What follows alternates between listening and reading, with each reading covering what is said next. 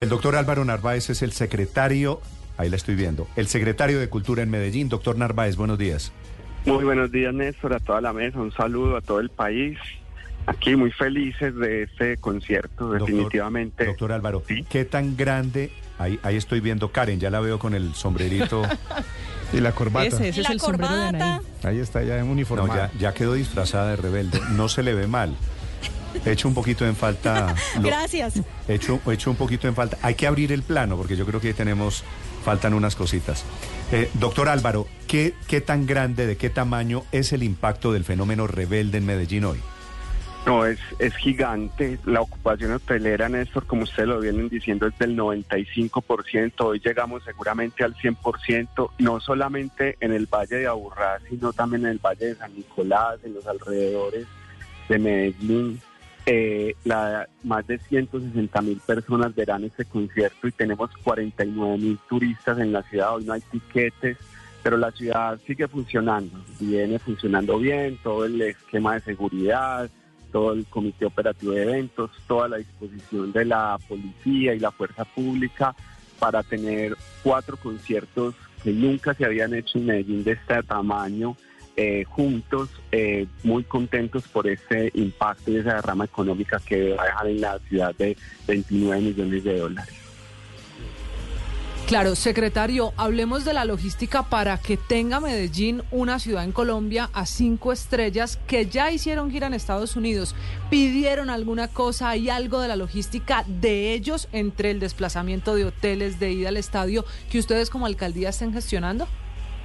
Sí, no, ellos eh, pidieron al, al empresario pues unos hoteles específicos, una logística de seguridad para todo el equipo, eh, se vinieron sus equipos de seguridad a visitar la ciudad, mirar los recorridos y sin duda pues las condiciones de la ciudad les dieron mucha garantía para que estuvieran aquí y pues hoy será una realidad que ese concierto de Rebelde, las únicas fechas de esa gira en Colombia sean hoy en Medellín hasta el lunes. Sí. Secretario, ahí hay una, una versión que señala que mucha gente compró boletas bajo la efervescencia del momento, de la llegada y del anuncio de RBD después de tantos años. Pero hemos visto gente que las está vendiendo. ¿Ustedes han medido el impacto de lo que significaría eso? ¿O al final todo el mundo, sea una mano o sea la segunda mano, van a terminar entrando al concierto? No, yo creo que va a terminar entrando porque en efecto las boletas se terminaron hace cinco meses casi que de las cuatro fechas. Seguramente mucha gente las compró por muchas circunstancias, pues no previó el momento, qué iba a pasar en sus vidas en estos días. Eh, entonces esos son los fenómenos normales y cuando vemos cuatro conciertos de este tamaño, pues se hace más grande también que mucha más gente esté ahí.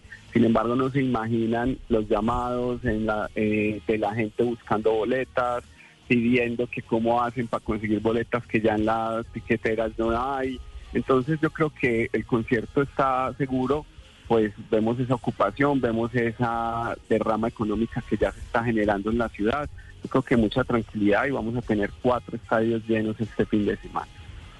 Sí, secretario, 49 mil turistas en la ciudad por este concierto. Esto es más que los turistas que se reciben, por ejemplo, por eventos como la Feria de las Flores, que el año pasado tuvo 25 mil turistas extranjeros y este año pudo haber estado incluso cercano a esa cifra, 49 mil, 50 mil. ¿Ustedes cómo, cómo, miden eso? Así es, en es- este concierto en cuatro días está igualando las cifras de la Feria de Flores en derrama turística y hotelera y económica. ¿Eso qué significa? Que este concierto ha llamado la atención no solamente de la gente del país, sino de otros países cercanos que no van a tener fechas eh, y mm, países como Panamá, Ecuador, Perú también empiezan a llegar turistas desde estas, eh, de estos destinos y pone a Medellín sin duda como ese lugar para los grandes eventos y conciertos. Les cuento un dato, el año pasado hicimos 17 conciertos en el estadio Atanasio Girardot, este año llegamos a la misma cifra con, los conciertos de Carol G, eso también deja una derrama económica muy importante de ley de espectáculos públicos que se va a ver reinvertida en los escenarios eh, en la ciudad. Doctor Narváez, 49 mil personas es un montón.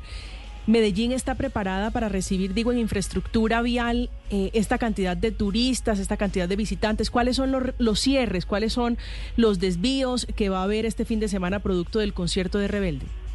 Sí, sin duda en la zona del estadio pues va a haber un control de, desvíos, de cierre, no va a haber cierres realmente, nosotros mantenemos siempre eh, en la zona del estadio, digamos, unos filtros importantes de flujos, pero lo importante aquí es que la gente también se mueva en el transporte público, que llegue a la zona del estadio de una manera más cómoda, porque realmente pues vamos a a ver un impacto importante en las vías y, en la movilidad de la ciudad vehicular.